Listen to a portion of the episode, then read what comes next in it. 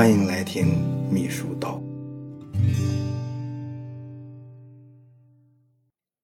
怎么写报告啊？报告啊，它属于上行文，适用于向上级汇报工作、反映情况、回复询问啊。各类单位经常使用报告这种文种。报告包括发文字号、签发人啊、标题、主送机关啊，你往哪里送啊？你在抄送哪里？正文啊、附件。就正文中需要再加以详细说明和解释的和佐证的这些材料放在附件里面。报告机关，你的单位的名称，再就是签发日期啊，印发机关、印发日期等这些内容啊。印发机关呢，就是是你这一个局印的，还是你那个局办公室印的啊？这些都有说法。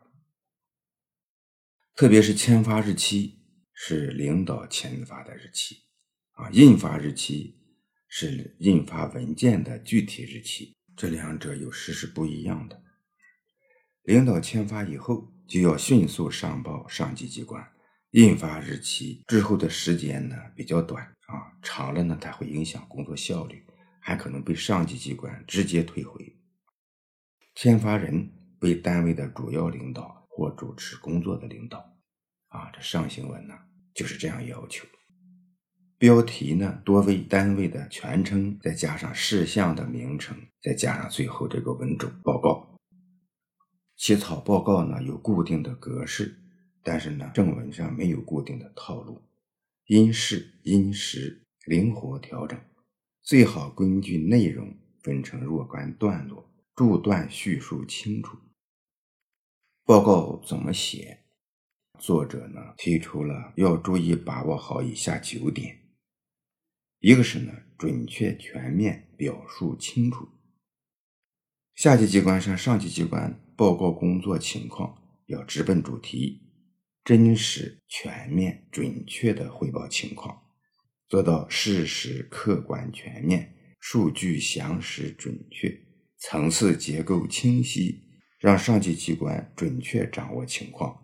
便于总体把握和研究决策，不能绕弯子、兜圈子，也不能故意隐瞒、歪曲事实或使用虚假信息欺骗上级机关。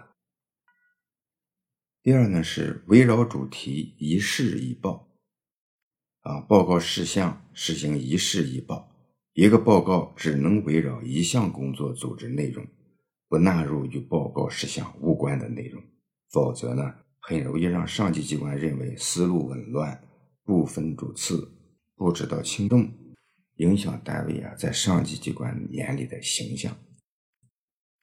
第三呢是不得夹带请示事项，按照公文运转规则，报告事项领导圈阅则可，也可以不签具体意见，也不必回复下级机关，啊，也就是报告嘛，让大家知道。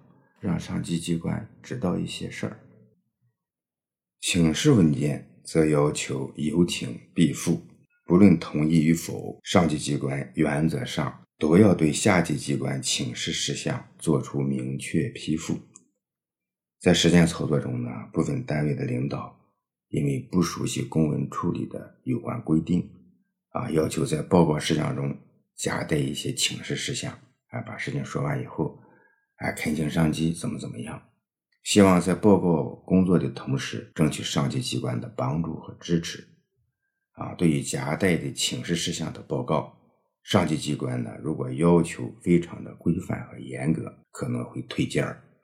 啊，如果呢不是特别严格，也不会轻易的啊同意你报告中夹带的请示事项。打的是报告嘛，他咋给你回复关于报告的回复呢？从体力上。啊，从行为规则上，他不方便给你回复或者是答复，他不能轻易的同意你报告夹带的请示事项。啊，特别是呢，也容易引起上级机关的反感，啊，认为你不懂规矩。啊，特别的时候呢，就是上级机关的领导和本单位的领导呢有默契，那这种情况呢，就按领导的意思办。啊，也不是绝对不行，具体情况千差万别。第四呢，是要酌情纳入工作建议。有时候呢，需要报告某些关于工作的意见和建议，供上级参考或掌握啊，并不要求上级机关采纳。在这种情况下呢，不但要讲清楚建议的内容，而且要讲清楚建议的缘由、依据以及实施的路径，提供呢尽量完整可行的解决方案。不能指出题目让上级做答案，那样呢不符合工作规矩。向上级机关提出工作建议，还要充分考虑可行性、合理性、必要性。啊，提出建议的时候呢，如果是比较大的事情，基本上是班子啊或是主要负责人充分的研究，统一思想、统一口径，并且认真对待这些意见和建议，反复研究确认可行。提意见和建议的时候，这是非常郑重的事情。作为下级机关来讲，必须是大家一致认为，起码来说是主要的负责人和相关的负责人都要有一致性的认识。第五呢是增加附件，减少篇幅。啊，如果想要表述的内容比较多，可以将相对独立的内容作为附件，有效的减少正文的篇幅。附件的名称要在正文一一标注清楚。这都有严格的体例规定的啊，什么标点符号、附件的位置和它的格式都有明确要求。这些呢，可以按照公文处理办法来来办。对报告的正文的要求呢，是越来越严了啊。从篇幅上总体来看，是要注意压缩篇幅啊。有的省级政府要求你综合报告不能超过五千字，专题报告三千字。啊，特别一些具体的事情的专项报告两千字，这些内容说不全或者是解释不清楚怎么办？要充分的利用好附件，一些相对独立的啊比较完整的，能够说明一个分项问题的，可以以附件的形式进行佐证。它放在附件里，能够减少正文的篇幅，也会让正文呢显得思路清晰、简明扼要。有效压缩正文篇幅。第六呢是不要越级和多头报告，啊，你要根据隶属关系和职权范围向直接上级机关报告工作，不应该呢越级和多头行文。特殊的情况需要越级和多头行文的，应当同时抄送被越过的直接上级机关。让直接上级机关知道具体情况，并要提前与上级机关沟通好啊，获得认可和同意，这样呢能减少很多误会啊。这种特殊情况是什么情况呢？啊，比如说上级机关的其他上级机关啊，他直接来文来电啊，要求你做出答复，那你就得给人家打报告。有的时候是上级机关的上级机关的主要领导要你的情况。啊，甚至是隔几级的情况，重要问题要你的报告，这时候呢，逐级的上报来不及，也不必要，啊，直接行文打报告，但是呢，要与直接上级机关呢，来说清楚是怎么回事同时呢，抄送，哎，被越过的这上级机关，就省去了好多的麻烦。第七呢，是注意授权报告的原则。啊，党委呀，政府的部门向上级主管部门报告重大事项，应当经过本级党委政府的同意或者是授权。原则上呢，不得擅自直接上报，防止本级政府因不掌握情况陷入被动局面。属于部门职权范围内的事项，应当直接报告上级主管部门。这个呢，作者没有展开，他的意思就是说，你作为党委政府的一个部门，你要向上级的主管部门报告一些重大的事项，啊，你应该争取地方党委政府的同意，或者是授权你那样去报告。比如说，你一个省的财政厅要给财政部行文报告一个重要事项，那么呢，你应该经过你这个省的党委政府同意。或者是呢，党委政府授权你把这个事向财政部报告清楚，这时候呢，你可以这样做。同时呢，党委政府也掌握你这个重要情况，因为呢，财政部呢，你国办呀、中办呢，他也应该知道你这重大事项的情况。国家领导问起这个事儿来，你地方党委政府不熟悉、不知道，这就出现问题啊，让你当地的党委政府很难受。当然，如果说你财政厅的某一项具体的啊属于工作业务内的事儿啊，比如说对什么什么资金的管理，这些技术上的业务性的，那你就可以直接给财政部报。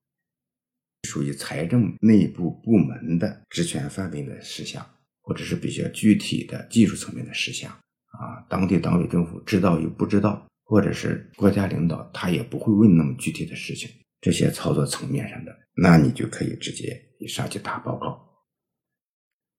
第八，主要领导来签发报告啊，报告作为上行文，应当标注签发人姓名。签发人应当是单位的主要领导。如果主要领导出差或已向上级请假，还有一些其他情况，则要授权主持工作的副职领导签发。正常情况下，单位副职不得直接签发报送上级机关的报告。这项规定的目的呢，就是要求下级机关所有的报告事项都应该经过主要领导的同意。体现其作为主要领导的法定职责。第九呢是重要工作事前要沟通。对于上级机关关心的或者是涉及本单位的重要事项，在正常起草报告向上级机关报送之前，还要从工作层面提前与上级机关有关领导汇报沟通，通过沟通预先了解上级机关的想法。并从上级机关那里获悉上面工作的推进情况，为更有针对性的起草报告提供有价值的参考信息。当然了，这种共同衔接也体现对上级机关的尊重啊，更容易获得上级机关的帮助和支持。这个在具体工作呢特别的重要啊！你想打什么报告，上级机关呢啊如何看待你这个报告很重要。只是报告。要请示，那就是更是应该这样。具体操作中呢，特殊情况下和特殊时候，可能不需要沟通啊，这是具体工作环境和技术技巧的问题。一般情况下，哎，提前沟通一下，主要领导和上级机关的主要领导和相关人说啊，我要打个报告，什么什么事情，我得专门报告一下啊，我们也有什么建议和意见。哎，领导说，那这种情况，其他的地方也有啊。我们总体来看，对这个也有一定的一些想法和看法啊。你们报吧，啊，包含了我们研究。哎，这些呢，提前沟通的这些情况也非常的重要。这书里面呢，还举了两个范文。第一个例子呢，是某某市政府关于某个交流会议承办情况的报告啊，他给省政府打了一个报告。说的简明扼要，会议承办的工作情况啊，第三方参加会议人员的情况啊，主要活动安排的情况，主要推进的事项等等这些，还带上附件啊，参会人的名单、会议的安排方案，还有关于什么什么在会议上形成文本的提案作为附件。这样的报告呢，就是在。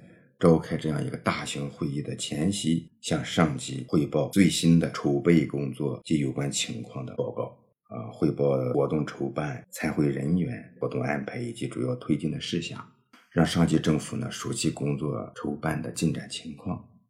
这样的报告呢，一个就是让上级机关全面熟悉自己的工作进展，再一个呢，就是为上级领导哎参加这样活动来提供参考。这第二个例子呢，是一个业务工作的报告，关于调整某某某开发区规划方案的补充报告。说省人民政府啊，为认真贯彻落实沿海开发战略，我市向省政府呈报了什么什么请示（括弧什么什么文号），恳请省政府批准某某开发区为省级开发区。啊，最近呢，根据省政府什么什么文件和有关意见。某某开发区规划面积、具体设置范围啊，南到哪，北到哪，西到哪，东到哪？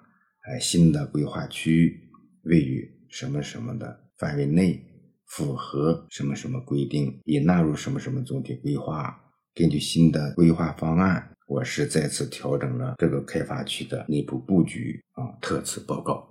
这些内容都是非常具体的业务的报告。